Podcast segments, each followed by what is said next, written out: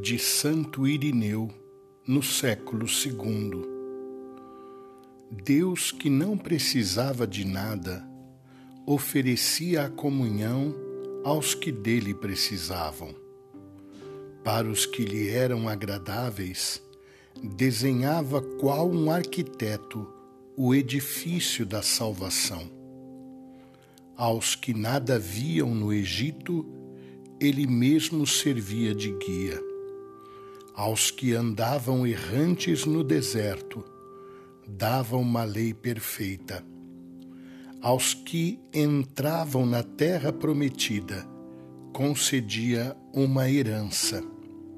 Enfim, para os que voltavam à casa do Pai, matava o vitelo gordo e dava a melhor roupa. Assim, de muitas maneiras, Deus ia preparando o gênero humano em vista da salvação futura.